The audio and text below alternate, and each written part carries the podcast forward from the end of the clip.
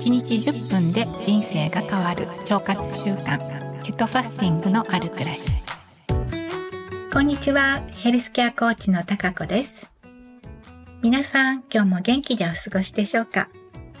今日のポッドキャストは腸内細菌に見る長寿大国日本ということでお話をしていきたいと思います。私たち日本人の平均寿命は厚労省が出したデータによりますと、男性が81歳、そして女性は87歳ということで、この数値はですね、えー、世界の先進国の中でもトップクラスに入っている数値になります。そして日本のね、健康、長寿の特徴としては、やっぱりね、肥満が少ないということもね、大きく挙げられます。でね、ある研究グループが、この先進国、日本を含んだ先進国12カ国の腸内細菌層を調べたデータがあるんですね。で、このデータをもとに日本人の腸内細菌の腸内フローラって言われるね、えその、え4つの特徴を今日はお話ししたいと思います。まず一つ目なんですけれども、日本人の腸内フローラっていうのは、炭水化物とかですね、あとアミノ酸、タンパク質ですね。その代謝の機能がすごく豊富だっていうふうに言われています。で、特にこの炭水化物を代謝する機能が豊富だっていうことはすごくね、健康と直結してくるんですけれども、まず炭水化物を腸内細菌が取ることによって、そこで、えー、炭素脂肪酸って言われる体にいい脂肪酸だとか、あと水素ですね。水素っていうのも生成できるっていうことが分かっています。で、炭素脂肪酸っていうのは健康のためにすごくいい脂肪酸だよっていうことでね、ここ数年いろいろなね、情報誌にも出てきてるので、えー、ご存知の方も多いと思いますけれども、炭素脂肪酸っていうのはですね、私たちの腸内環境を弱酸性に保ってくれて、そして悪玉菌の活動を抑えてくれたりだとか、あとは、えー、大腸の前動運動ですね。こちらを、えー、と促進してくれたり、それから殺菌とか、あと抗炎症作用もあるので、腸の中の環境をね、すごくいい状態に保ってくれる、ね、脂肪酸になっています。そしてこの炭素脂肪酸も、えー、多く作り出せることによって、ね、太りにくい体にもなっていきます。えー、こちらが炭素脂肪酸の、えーと役割ね、効果っていうものになってきます。そして水素はですね、水素はもう何年も前にね、えー、健康にいい体にいいよっていうことでね、水素水とかがね、えー、すごく流行った時期もありましたけれども、この水素っていうのはですね、えっ、ー、と、私たちの体の中の解毒作用、そういうものがあるし、あとね、えー、疲労回復にも役立つ。強力なね、抗酸化作用があるっていうことで、また今改めてこの腸の中で作られる、ね、この水素っていうものが、ね、すごくいいっていうことでね、え、注目され始めてきています。ということでね、えー、そういった炭水化物を餌にして、私たちの体にいい成分を作り出してくれるえ腸内の細菌が多いっていうものが日本人の特徴になっていきます。そして2番目にですね、まあ、善玉菌の代表的なものでビフィズス菌っていうものがありますよね。で、日本人はこのビフィズス菌が、ね、その数、数が多いっていうふうにもね、言われていて、そのデータが出ています。で、このね、ビフィズス菌も同じようにね、この炭素脂肪酸を作り出してくれる、まあね、善玉菌って言われるものになるので、もちろんこのビフィズス菌が多い方がより健康で、ね、長寿と言われています。でね、このビフィズス菌っていうのもですね、年齢とともに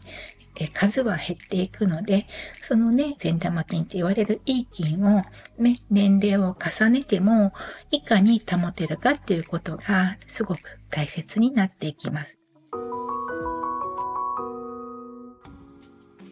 そして3番目の特徴として、先ほどお話しした腸内細菌が炭水化物を餌にして、その代謝で家庭で作られる水素が、え、私たち日本人の場合には、短鎖脂肪酸の中の酢酸を作るために使われている傾向にあるっていうことが分かってきました。で、一方、他の先進国の11カ国に関しては、この水素は短鎖脂肪酸ではなくて、メタンを作るために多く使われているっていうことが分かってきたんですね。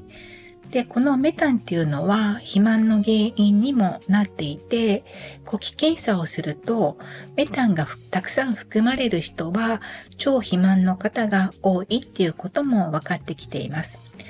ですので、この日本人の、えー、腸内細菌は他の国と比べて体に役立つ方向で、えー、この作られた栄養素が消費されているっていうことが考えられています。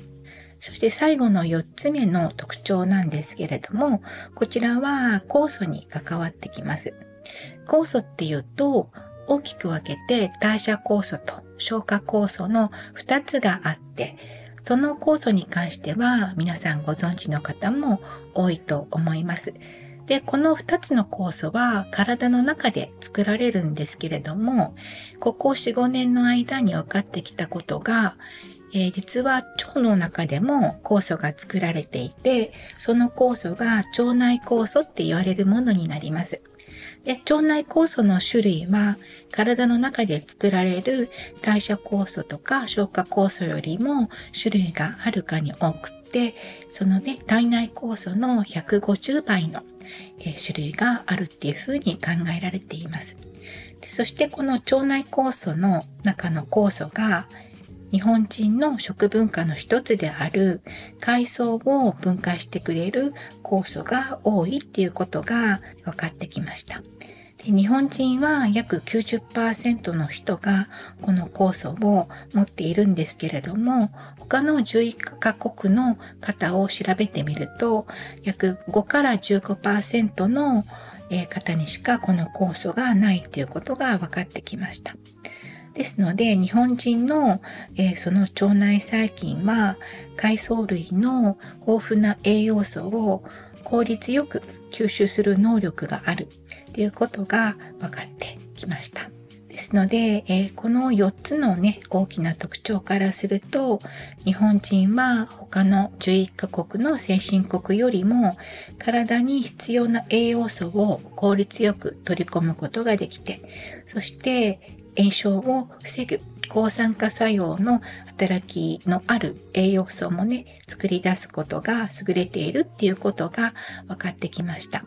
そういうことが分かってきたので、日本が長寿大国って言われることと、そして腸内細菌の関係性が明らかになってきたっていうことなんですよね。ということで、日本人はね、本当にその腸内細菌の影響もあって、すごく長寿国ということで、えー、世界的にも有名な国になっています。でも、えー、私が思うのは、この平均寿命が長いイコール、まあ、日本の問題だけではないんですけれども、先進国含めてね、大きな問題になっているのが、健康長寿って言われるものの年数の長さですよね。健康長寿っていうのは、年をとっても自分の足で歩けて、自分で何でもできることが健康長寿なんですけれども、長寿国日本は平均寿命は長いんだけれども、